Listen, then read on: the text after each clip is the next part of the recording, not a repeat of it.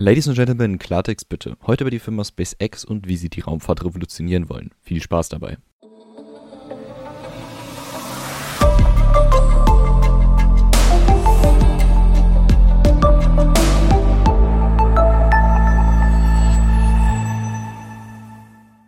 SpaceX ist ein privates Raumfahrtunternehmen, das 2002 von Elon Musk, der unter anderem auch Mitbegründer von PayPal und Tesla ist, gegründet und verfolgt laut Musk das langfristige Ziel, die Menschheit zu einer multiplanetaren Spezies zu machen. Für jetzt plant er jedoch erstmal die Kosten für Raketenstarts drastisch zu senken, da diese zurzeit das größte Problem sind, bevor wir den Mars kolonisieren können. Nach mehreren Fehlschlägen startete 2008 die komplett selbst entwickelte Rakete Falcon 1 erfolgreich in die Erdumlaufbahn. Und noch im selben Jahr schloss die NASA einen Vertrag über zwölf Versorgungsmissionen zur internationalen Raumstation ISS mit SpaceX ab. Nach mehreren Testflügen beliefert SpaceX mit der Falcon 9, eine größere und weiterentwickelte Version der Falcon 1, die ISS nun seit 2012 und startet auch nebenbei für viele andere Firmen Satelliten.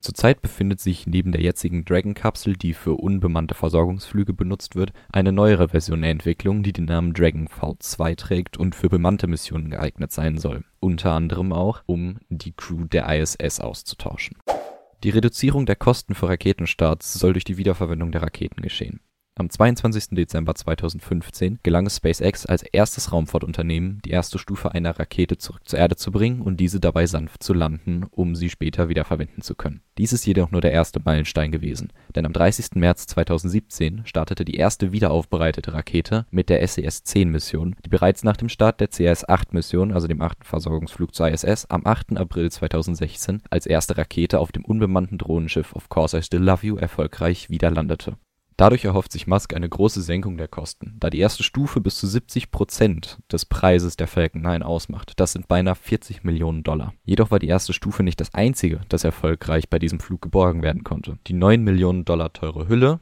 die den Satelliten beim Start schützte, wurde mit Hilfe von kleinen Triebwerken und Fallschirmen im Wasser gelandet und kann nun wiederverwendet werden hier möchte ich noch Elon Musk zitieren, der in einem Interview nach dem erfolgreichen Start der wiederverwendeten Rakete sagte, wir wollten ursprünglich keine wiederverwendbare zweite Stufe für Falcon 9. Aber es würde bestimmt Spaß machen, es zu versuchen. Und was ist das Schlimmste, was passieren könnte? Dass es explodiert? Es explodiert sowieso.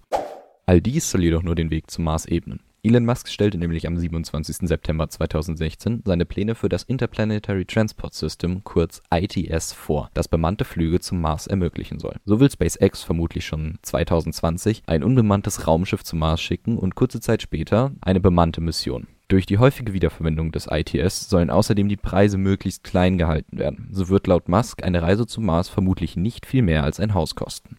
Dann war es das jetzt auch schon mit dieser Folge. Und ich hoffe, es hat euch gefallen. Wenn ja, dann abonniert doch diesen Podcast und es würde uns sehr freuen, wenn ihr auch eine Bewertung auf iTunes da lasst. Falls ihr Fragen, Wünsche oder Anregungen habt, teilt sie uns über Twitter, Instagram und natürlich auf Facebook mit. Dort erreicht ihr uns unter dem Namen Klartext.